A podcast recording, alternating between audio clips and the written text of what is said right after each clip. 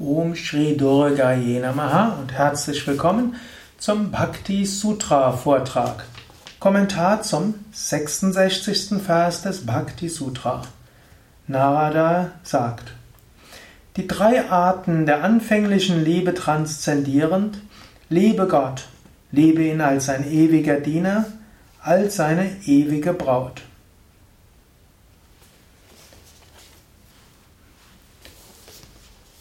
Drei Arten der anfänglichen Liebe, darüber hatte Narada im 56. Sutra gesprochen.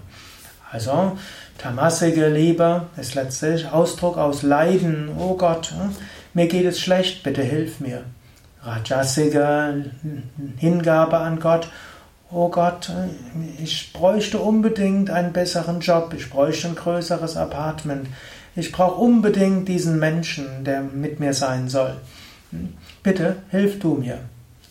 Sattwige Gottesliebe, letztlich eine gute Gottesliebe, wo man sagt, oh Gott, ich habe leider noch keine guten Eigenschaften, bitte hilf mir sie zu entwickeln. Oh Gott, ich kann noch nicht so gut meditieren, bitte hilf mir besser zu meditieren und so weiter.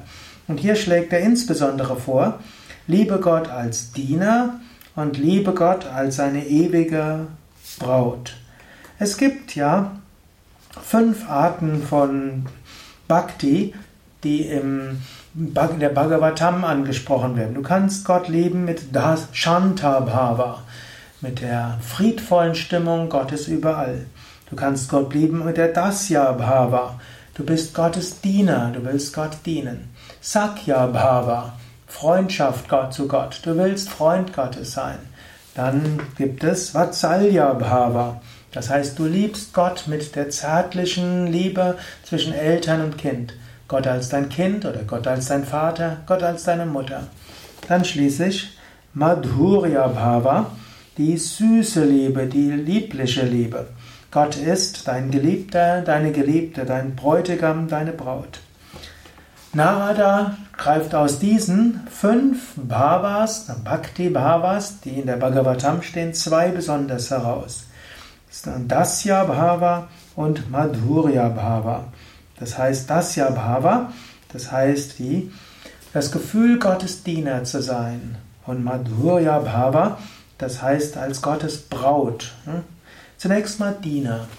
Und das ist vermutlich für viele Aspiranten die einfachste Weise, Gott zu leben. Du fühlst dich als Diener Gottes. Gott tut alles, du tust nichts. Gott, hm? du bist Diener Gottes und hm, Gott wird dir alles tun. Du bittest Gott, oh Gott, zeige mir dein Licht und deine Wahrheit, dass sie mich leiten. Lass mich äh, wissen, was du von mir willst. Alles, was ich tue, will ich dir darbringen.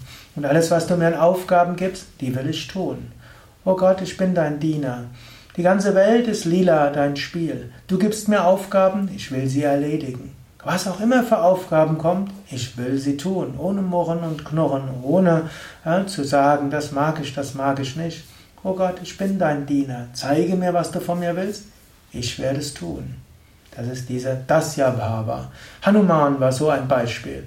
Was auch immer Rama ihm gesagt hat, Hanuman hat es sofort getan. Hat nicht überlegt, kann ich das, kann ich das nicht, mag ich das, mag ich das nicht, entspricht es meiner Natur oder nicht Behandelt der andere besser als mich oder nicht? Hanuman hat es einfach umgesetzt. Rama hat etwas gesagt, Hanuman hat es gemacht. In diesem Sinne, sei dir bewusst, was deine Aufgabe ist und tue sie dann. Das ist das Bhava. Dann als Gottes ewige Braut oder auch als Geliebter Gottes. Das ist so das Bedürfnis und der Wunsch, Gottes Gegenwart überall zu spüren. Gott überall zu fühlen, immer wieder im Herzen berührt zu sein von dieser ständigen Liebe. Das ja Bhava ist, muss nicht heißen, dass du ständig göttliche Gegenwart spürst. Das ja Bhava heißt im Wesentlichen, du willst herausfinden, was Gott von dir will und dann tust du es. Und du bringst alles, was du tust, Gott dar. Bittest Gott um Führung, du tust, lässt los, bringst da. Das ja Bhava. Zwischendurch erfährst du die Gegenwart Gottes, du musst sie aber auch nicht jederzeit spüren. Du hast das Gefühl, ich tue etwas für Gott. Und da ist ein gewisses Spüren der Gegenwart, aber es ist nicht so intensives Gefühl. Diese süße Liebe, Madhura, das ist etwas, was die ständige Gottesliebe ist. Gott in allem zu spüren, die ständige Umarmung Gottes, die Gegenwart Gottes, die Vereinigung Gottes, das ist diese intensivere Form der Liebe. Hm, der Narada stellt ja erstmal beide als gleichrangig dar.